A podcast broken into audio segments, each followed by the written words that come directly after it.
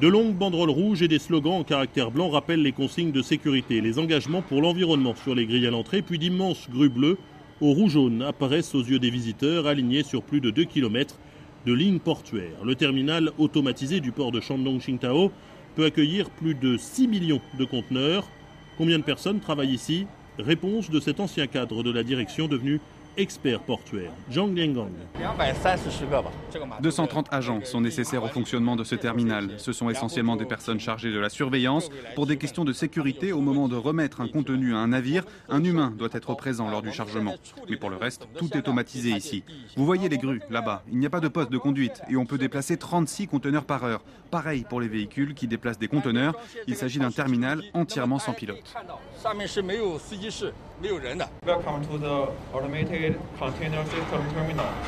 Mise en service au printemps 2017, le nouveau terminal qui vient d'achever sa deuxième phase de développement est le premier port automatisé d'Asie.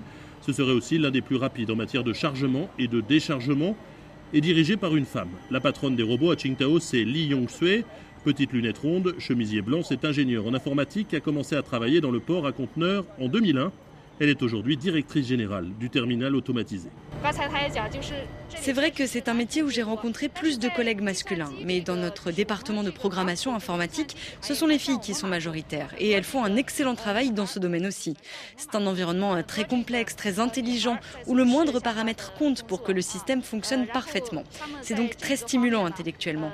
J'aime ce travail et pour ce qui est de la conception des programmes informatiques portuaires, on a aujourd'hui plus de femmes que d'hommes.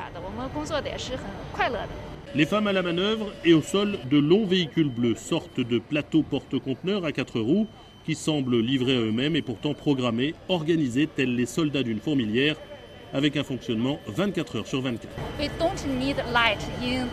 Ce terminal n'est pas éclairé la nuit. Les équipements n'ont pas besoin d'yeux pour voir. Ils ne sont pas non plus gênés par les intempéries.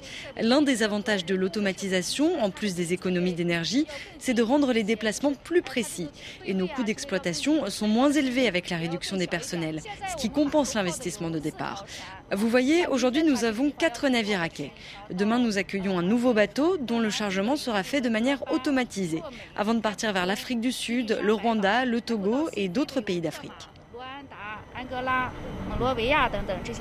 Des navires chargés et déchargés par les machines, mais le terminal automatisé n'est qu'une partie du grand port de Qingdao qui reste dans sa majorité manuel. Huit ans après avoir rejoint l'équipe d'automatisation, Wang Jincheng a gardé le bleu de travail. Pas trop triste sans les copains moi, vous savez, j'ai longtemps travaillé dans la planification navale. On devait se rendre sur les navires pour comprendre leur état et leurs exigences particulières. Maintenant, je peux transcrire cette expérience dans les paramètres des ordinateurs et je trouve passionnant le fait d'améliorer le système. C'est une relation entre les hommes et leurs équipements. En les automatisant, on réduit les accidents. Et puis, en rendant les ports plus intelligents, les hommes chargés de contrôler les machines ont des postes plus intéressants. Des bateaux, des hommes et des robots, le terminal automatisé de Qingdao a continué à fonctionner pendant le confinement de Shanghai. Il dessert aujourd'hui une trentaine de routes maritimes, 15 à 20% du trafic sera à destination de l'Afrique, selon l'un des employés du site. Stéphane Lagarde, Louise May, Qingdao RFI.